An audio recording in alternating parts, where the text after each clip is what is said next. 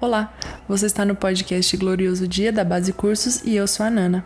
No episódio de hoje a gente vai conversar sobre o último capítulo de Isaías, Isaías 66. A partir do próximo episódio a gente já entra no livro de Jeremias, mas vamos finalizar esse livro aqui com chave de ouro. Antes da gente finalizar de vez esse livro, né, entrar e detalhar o que esse capítulo 66 nos diz, eu queria contar para vocês que Isaías possui 43 dos 150 capítulos do fim dos tempos que a gente está estudando aqui. Isso quer dizer que daqui para frente os outros autores eles vão emprestar informação e revelação daqui de Isaías, e aí eles vão aprofundar aquilo que já nos foi apresentado por esse profeta.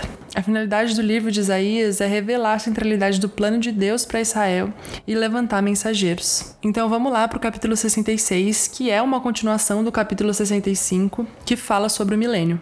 E esses dois capítulos eles são uma resposta de Deus a quatro acusações feitas nos capítulos anteriores pela nação de Israel. A nação acusa o Senhor, né, porque ela estava ofendida com ele, em seu lamento, ela acusou o Senhor de quatro coisas. A primeira, que ele se conteve e não usou sua força em favor deles. A segunda, que ele restringiu ou ocultou suas afeições por eles. Três, que ele escondeu a sua face. E quatro, que ele se calou no meio da grande crise nacional de Israel durante a grande tribulação.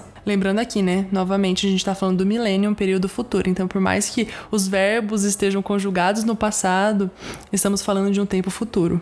Enfim, nenhuma dessas acusações que Israel faz a respeito de Deus é verdadeira. Por mais chocados que eles estejam com os acontecimentos do fim, Deus sempre esteve ao lado de Israel.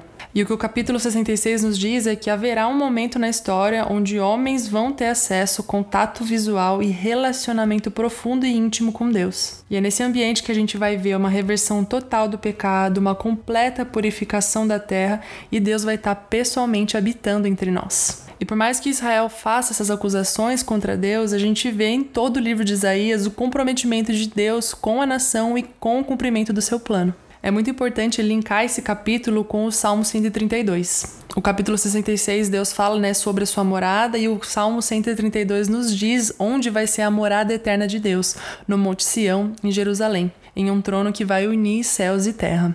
E é importante a gente linkar essas duas coisas também para a gente ter uma visão de como vai ser o reinado de Deus. Nós vamos ter Deus em pessoa reinando em uma cidade repleta de pedras preciosas, com intervenção sobrenatural como nunca antes foi visto na história. O nosso destino é uma habitação eterna com Deus. E essa casa, essa morada que Deus fala no capítulo 66, ela existe de três formas: natural, sobrenatural e relacional. A casa de Deus existe para conter sua glória natural, o seu poder sobrenatural e o amor relacional que ele deseja ter com seus filhos. E novamente mostrando como as acusações de Israel estão erradas sobre Deus e que ele sim tem zelo pela sua casa, pelo seu plano, pelo seu povo, o verso 6 nos, nos diz: Voz de grande tumulto virá da cidade, voz do templo, voz do Senhor, que dá a devida retribuição aos seus inimigos. Então aqui a gente vê o Senhor novamente revirando as mesas no templo para purificar ele, retribuindo a cada um dos seus inimigos o que eles fizeram com o seu templo, transformando-o num covil de lobos.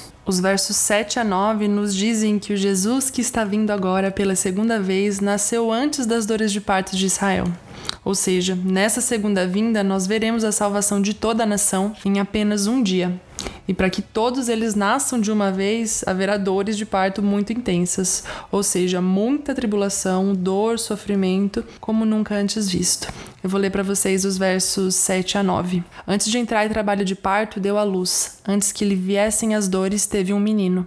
Quem já ouviu uma coisa dessas? Quem já viu algo assim? Será que um país pode nascer num só dia? Será que uma nação pode nascer de uma só vez? Pois Sião, antes que lhe viessem as dores, deu à luz os seus filhos.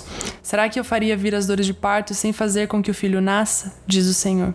Será que eu, que faço nascer, fecharia o ventre da mãe? diz o seu Deus, ó Sião.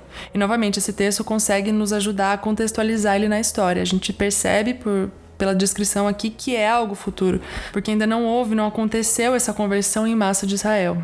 Então isso não pode ter acontecido lá atrás, isso vai acontecer no futuro. No verso 9 que eu acabei de ler, a gente vê Deus confirmando ao povo de Israel que eles vão receber e viver as promessas feitas para eles durante toda a história. Deus é fiel para confirmar, para honrar a sua aliança. E como eu disse no começo desse episódio, né, a finalidade de todo esse livro de Isaías é revelar a centralidade do plano de Deus para Israel, mas também para levantar mensageiros.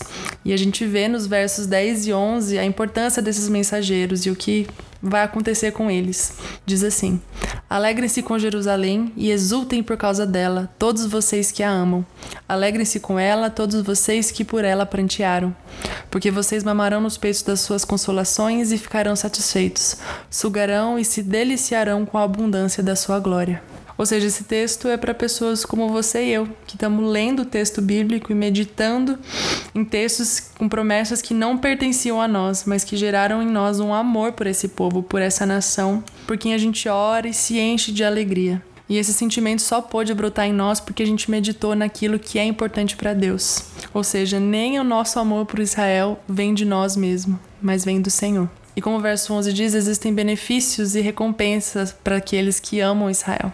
E quando o capítulo começa, né, indo caminhar para o seu fim, a gente vê Deus vencendo seus inimigos, como ele sempre disse que iria fazer. Então ele, a gente vê ele causando uma grande mortandade, julgando seus inimigos com a verdadeira justiça. E com a sua justiça por toda a humanidade, a gente vê também que os sobreviventes da grande tribulação vão para as nações anunciando a glória do Senhor entre os gentios. Então a gente vai ter a glória do Senhor conhecida em todas as nações, assim como a sua justiça. E aí, quando a gente vai chegando mais pro fim ainda do capítulo, a gente começa a entrar num lugar que é muito bonito, de perceber a grandiosidade do amor de Deus, que, por mais que ele seja o causador da grande tribulação, que vai trazer muito sofrimento para as pessoas, alguns dos sobreviventes de todo esse sofrimento serão feitos sacerdotes e levitas pelo Senhor. Ou seja, aquele que era inimigo e sobreviveu a toda a ira de Deus, agora anda e serve ao lado dele. E nos faz chegar no que os, os, últimos versos desse capítulo nos dizem, né? De uma festa da lua nova a outra e de um sábado a outro, toda a humanidade virá adorar diante de mim, diz o Senhor. E a gente chega no fim desse capítulo vendo toda a humanidade adorando o Senhor e aqueles que se rebelaram contra ele, tendo seu destino servindo como um marco e um testemunho a gente vê a grande diferença, né, da eternidade daqueles que amaram o Senhor e daqueles que rejeitaram a Ele. Aqueles que amam o Senhor vão passar a eternidade em adoração e aqueles que não amaram, que o rejeitaram, vão ser como um horror para toda a humanidade. Bem, então é isso. Essa foi a mensagem de Isaías 66. Daqui a pouquinho a gente está de volta com um novo livro, o livro de Jeremias. E vamos lá estudar um novo livro, continuar nos dedicando a conhecer cada vez mais o glorioso dia da vinda do Senhor. Até o próximo episódio e Maranata!